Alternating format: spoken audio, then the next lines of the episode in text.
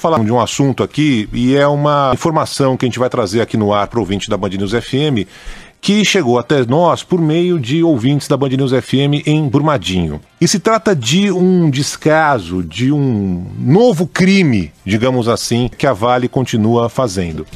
E assim, depois de tudo que aconteceu, tantos mortos, desaparecidos, né? ou seja, parentes que ainda não puderam encontrar, não puderam enterrar os seus entes, ainda os crimes continuam por lá.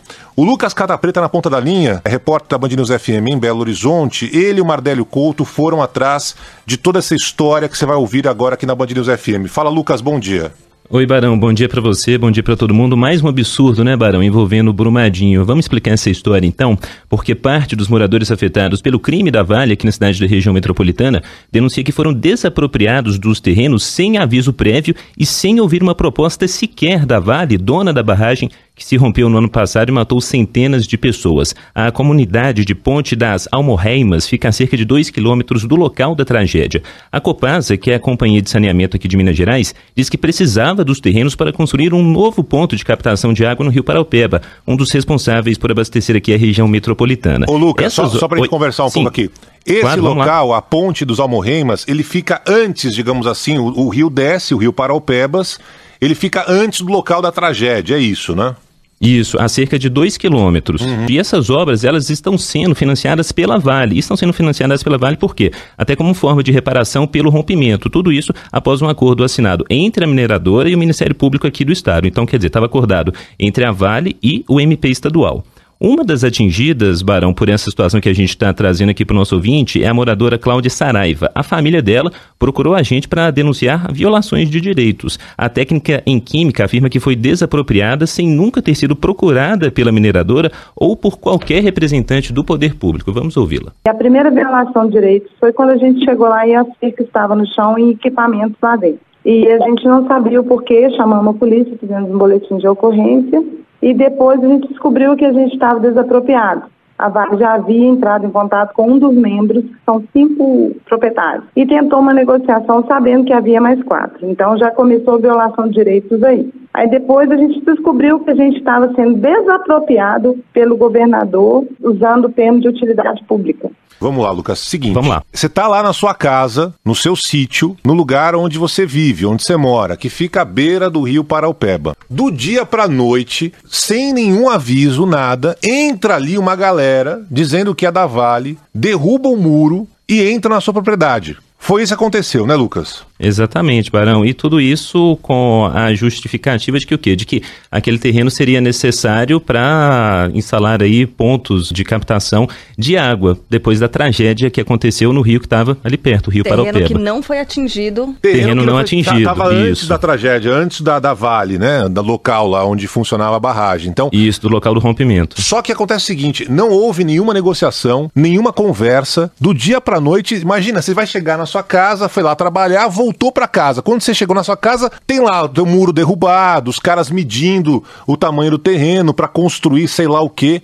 Isso que aconteceu agora, depois da tragédia em Brumadinho. Pode falar, Lucas. Isso. A Copasa, que a gente estava falando aqui, pertence ao governo do estado, empresa estatal. A empresa fala que a negociação sobre os terrenos é de competência da Vale, que fechou esse acordo aí com o Ministério Público. A Vale, Barão, Carla, Felipe Ouvintes fala que tem tentado negociar com os moradores. É. O mesmo foi dito pela Copasa. Não é na prática. Tanto é que a moradora, a Cláudia, conta uma versão bem diferente. Ela fala que foi procurada só depois que já tinha sido retirada do terreno. Nunca sentaram com a gente para conversar. Desapropriou para depois tentar, numa única conversa com um membro da família. São 56 moradores ao longo de toda a obra, pelo menos é o que eu tenho de conhecimento. Então, com eles também não houve negociação antes, só há negociação assim. Ou você aceita ou você vai para a justiça. A negociação da Vale é nesse tempo. Negocia na forceps, né, Barão? Pelo hum. que. Pois é. A Pois Nosso é. ouvinte relatou. Com detalhe, Lucas, que é o seguinte: quem deveria negociar é a Vale, né? Mas aí o governador Zema acabou dando um decreto falando que esse terreno é de utilidade pública. Mas mesmo assim, isso foi depois, hein? Primeiro invadiram, depois o governador foi lá e assinou esse decreto. E ainda assim ninguém negociou com esses moradores, né, Lucas? É verdade, Barão. E segundo a nossa ouvinte, inclusive, o governo desapropriou uma área grande, viu? Cerca de 32 mil metros quadrados. E desde então, o que está acontecendo? Os moradores estão proibidos de entrar nos terrenos que, que pertencem a eles. Terrenos que eram usados o quê? Claro, podia ter só a casa ali de descanso da pessoa, mas nem que fosse. Mas eram usados também para plantar milho, feijão, além de pastagem para o gado. A gente não pode entrar. Quando a gente entra no terreno da gente, imediatamente tem drone em cima da gente. Ou eles vão lá vigiar o que, que a gente está fazendo. É uma parte do terreno. 32 mil metros estão desapropriados, mas eles avançaram o marco de desapropriação. Dá a sensação para a gente que nós somos os criminosos. Não é a Vale que cometeu os crimes, quem cometeu foi Brumadinho.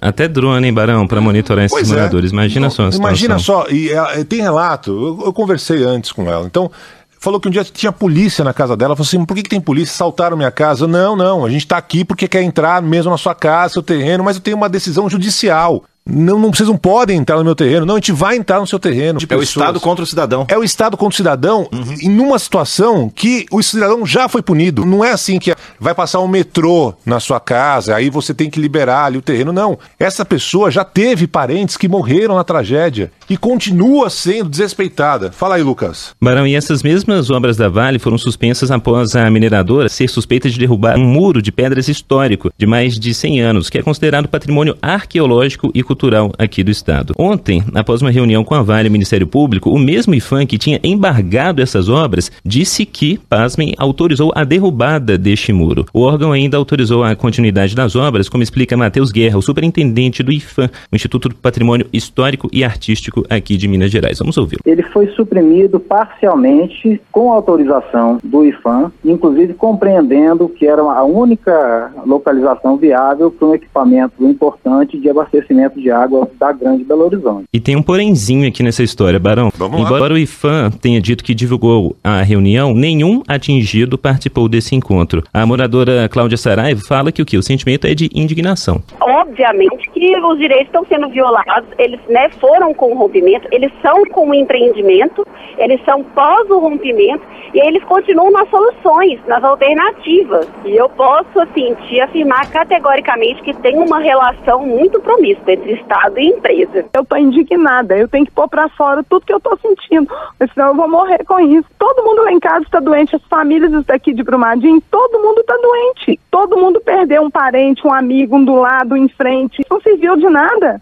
Não serviu para Vale respeitar os direitos das pessoas? Porque nós não cometemos crime nenhum. Quem cometeu foi a Vale. E ela está violando mais um e cometendo mais um. Sempre que a gente faz uma reportagem aqui na Band News Belo Horizonte relacionada a Brumadinho, sempre que a gente conversa com essas pessoas, é inevitável a pessoa chorar durante a, entrevista que faz com a gente e a gente se emocionar também. Porque desde o começo da tragédia, a gente teve lá é, poucas horas depois do rompimento da barragem, é tudo tão absurdo e os desdobramentos vêm sendo tão absurdos, porque só lembrando aqui para o nosso ouvinte, 270 pessoas mortas, 11 delas continuam sob a lama de rejeitos da Vale, estão desaparecidas, os bombeiros bombeiros continuam neste trabalho de busca por essas pessoas e ninguém preso, nem de Vale, nem de Tuvisud, que foi a empresa alemã que atestou a estabilidade da barragem que se rompeu. Olha, obrigado Lucas Catapreta, também ao Mardélio Couto, o pessoal de BH foi atrás e assim. A covardia é um negócio assustador. A gente já sabia que a Vale, depois de todos os crimes que cometeu, continuava aí pairando com esse ar de que estava tudo bem, tudo tranquilo. Só que na prática não é assim. Ar de que manda. O problema é quando você tem um governador do estado, no caso do Partido Novo, e que novidade é essa, que compactua com essa triste realidade, ou seja,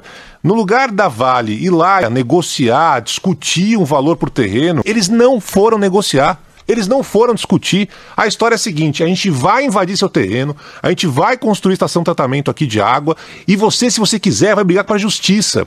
E aí acontece? Autoridades do Estado, toda vez que vão ali e têm contato com essa realidade, seja do IFAM, que é responsável pelo patrimônio histórico, seja do Ministério Público, a informação é que de uma hora para outra as pessoas que vão lá e entendem a história são retiradas. Por quê? Por que, que são retiradas? Troca. Chega uma outra pessoa lá, não estou sabendo de nada. Ou seja, a Vale continua realizando crimes compactuando com o governo do estado de Minas Gerais. O que é terrível. Você está falando de uma população que acabou de perder parente, população que vive à base de remédio. Eu vi casos de gente que come a mão, de desespero, de terror.